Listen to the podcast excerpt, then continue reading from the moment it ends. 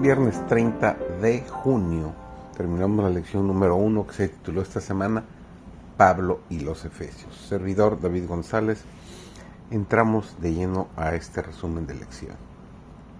Cuando Pablo entra en Éfeso, la ciudad a la que escribirá la epístola a los Efesios, encuentra templos y santuarios en cada esquina y en cada manzana son testigos mudos de la fe idólatra y sincrética de los habitantes de Éfeso, que adoran a todas las divinidades de, la A a la Z, Afrodita, Apolo, Asclepio, Atenea, Augusto, los Cabiros, Concordia, Cibeles, Demeter, Dionisio, Eros, y así seguimos hasta llegar a Pan, Peón, Plutón, Poseidón, Roma, Serapis, Teos, Ipsistos, Tichisoteria y Zeus.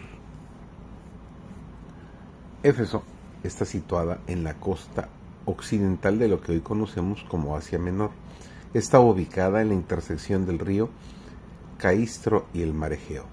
En la época de Pablo era la ciudad madre y capital de la provincia romana de Asia, una de las regiones más ricas del imperio romano contaba con una población de entre 200 y 250 mil habitantes, lo que la convertía en la tercera o cuarta ciudad más populosa del imperio. Al ser una importante ciudad portuaria, Éfeso era también un centro de transporte para el tráfico interno. Atraía a residentes de Anatolia en Asia Menor, Grecia, Egipto y Roma por lo que era una ciudad cosmopolita y multiétnica que contaba con una importante población judía desde hacía mucho tiempo.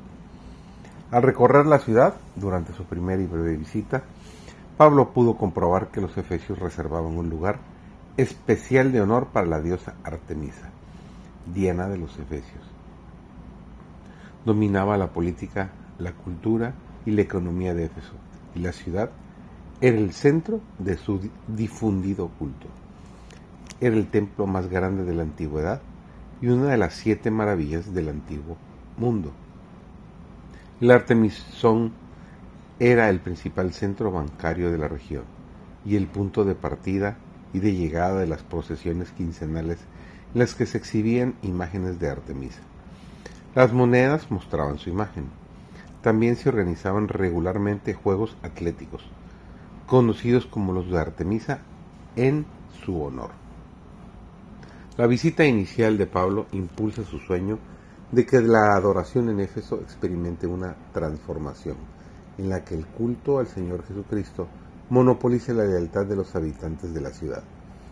Él imagina una nueva sociedad, la iglesia plantada en crecimiento y que transforme la ciudad. Los creyentes con sus vidas moldeadas conforme al ejemplo de abnegación de Jesús, introducen una nueva ética impulsada por el amor, un nuevo modelo de desarrollo humano. Cuando Pablo regresa a Éfeso, pone manos a la obra para hacer realidad esta visión. Comienza en su lugar habitual, la sinagoga donde discute durante tres meses. Cuando es expulsado, alquila la sala de conferencias de Tirano Pablo comienza sus días fabricando artículos de cuero y tiendas.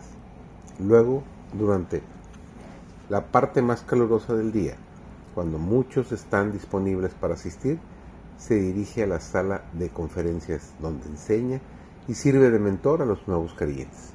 Esto duró dos años. Así todos los que habitaban en Asia, judíos y griegos, pudieron oír la palabra del Señor.